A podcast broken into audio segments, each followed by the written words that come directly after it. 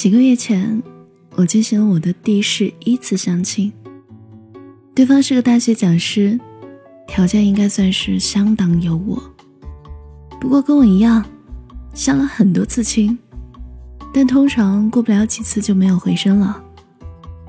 介绍的媒人或许抱着这样的想法：这两个钉子户都异于常人，凑到一起，保不准看到彼此的共通之处就成了。这种观点其实很没有逻辑。两个陌生人最显然的共同点只有物种，在我们这种情况下，如果还想再找一个共同点的话，那只能是不想结婚。我今年其实才二十六，外企白领，待遇不错，每个月除了买买买，还能余下不少钱呢。瓶盖嘛，我可以拧开，行李箱我也提得动，安全感充沛的不得了。相熟的朋友恨不得尊称我一声大哥。要不是我爸妈催的没有办法，我也不会来参加这样无聊的活动。既然一个人都能过得很好，又何必要闯一个素不相识的人的生活呢？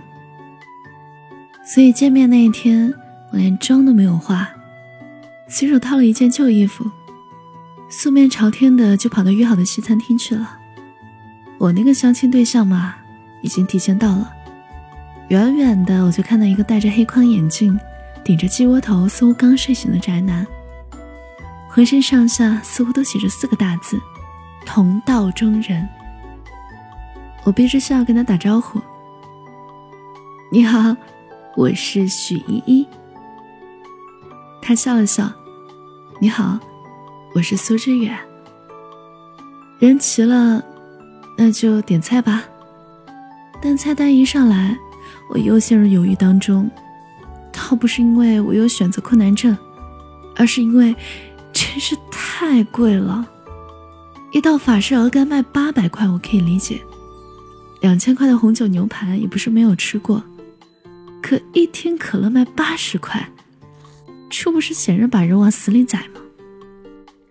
苏先生似乎看出我的迟疑，悄悄问我：“你是不是也觉得这边贵啊？”我快速点点头，眼看着服务员就快来了，苏先生若无其事拿起手机，哎，啊，对对对，好，那我立刻过来。一边说还一边朝我挤眼睛，我恍然大悟，又要谈生意了，今天这顿怕是吃不成了，下次再说吧。然后两人便在服务员怨念的目光下。镇定自若地走出了西餐厅。出来之后，我感叹，服务员一定很悔恨自己没有提前一步赶到。他沉默了一会儿，说：“其实吧，看我们穿的衣服，也不像有油水的样子。”我刚想说你瞎说什么大实话，他指了指对街的一家火锅店，去那儿吧。不得不说，苏先生是一个很优秀的饭搭子。我们俩丝毫没有拖泥带水的，同时选择了辣锅，然后很默契的也没有说话，开始往锅里涮肉。因为一顿火锅，我们熟起来。我知道他也不想相亲，于是我们达成协议，扮成对方的男女朋友，这样都能安生一段日子啦。就这样。苏先生成为我名义上的男朋友。在确定这一段表面情侣关系之前，我们约法三章：第一，绝不干预对方的生活；第二，在双方家长问起来的时候要帮忙圆谎；第三，为了加强真实性，要了解对方的喜好，以免穿帮。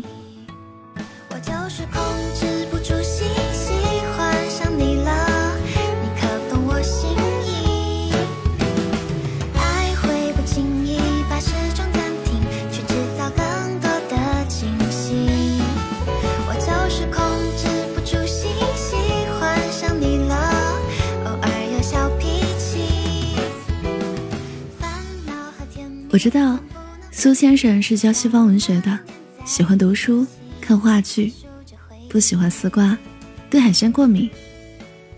苏先生也知道我是美剧资深爱好者，喜欢西瓜和夏天的黄昏，不喜欢香菜，看见蟑螂会跳三尺高。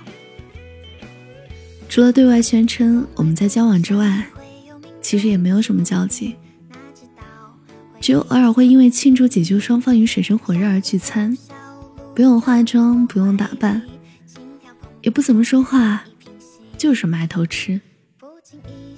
后来有一次同学聚会，几个旧友不知道从哪儿听说我交了男朋友，他们嚷嚷着让我带过来瞧瞧，我实在是拧不过他们。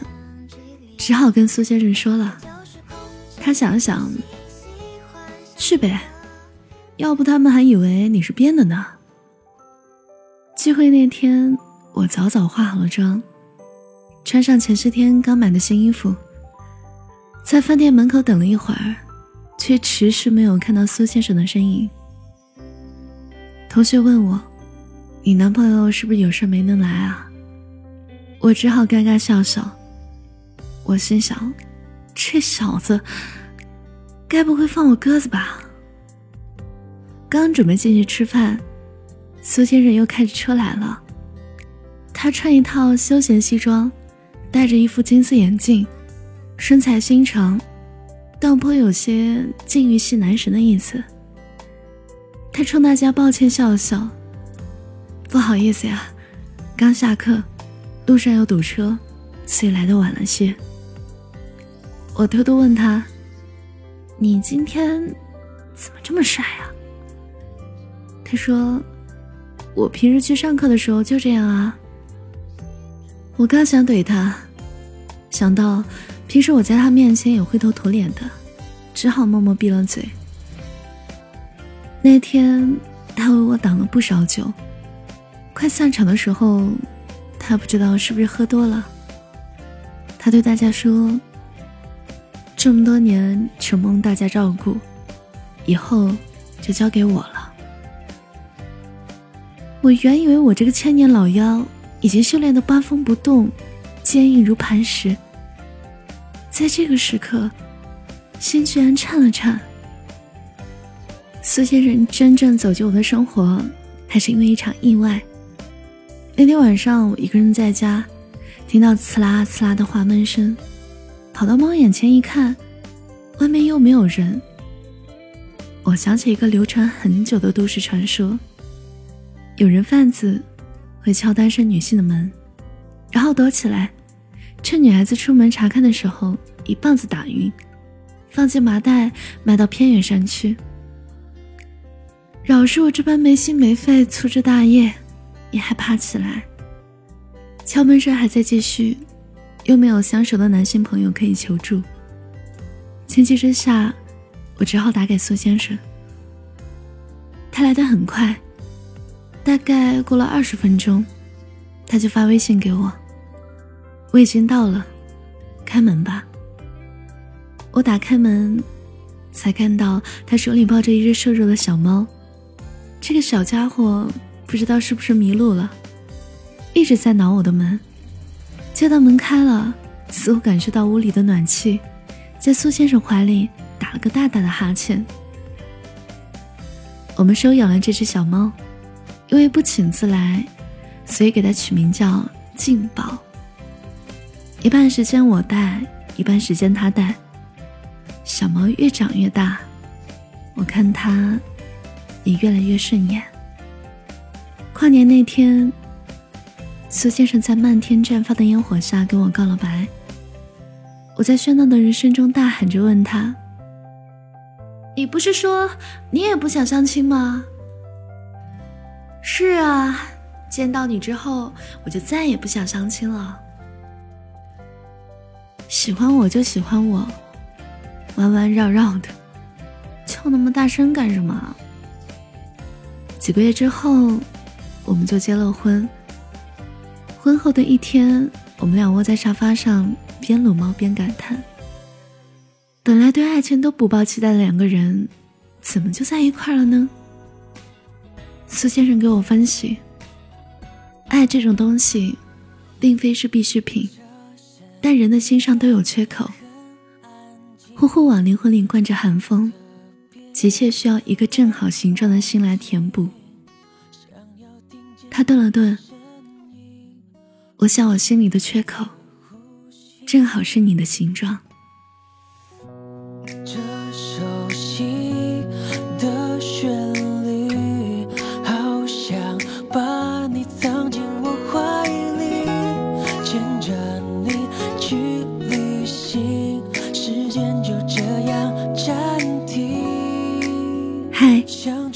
好久不见，我是小七，谢谢你听完我讲的故事。今天讲的故事来自杏仁一勺。收听更多节目，你可以搜索微信公众号“七景”，就能找到我。我等你哦。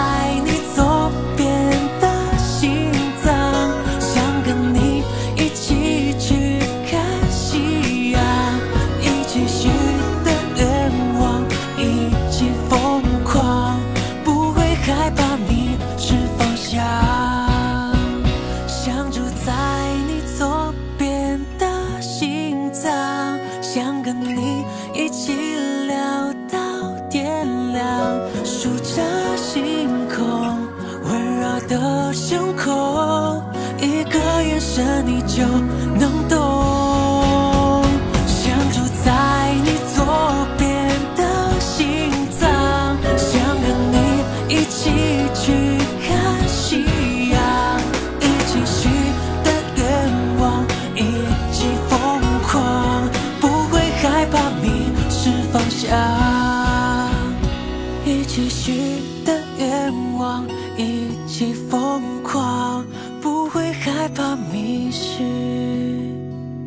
方。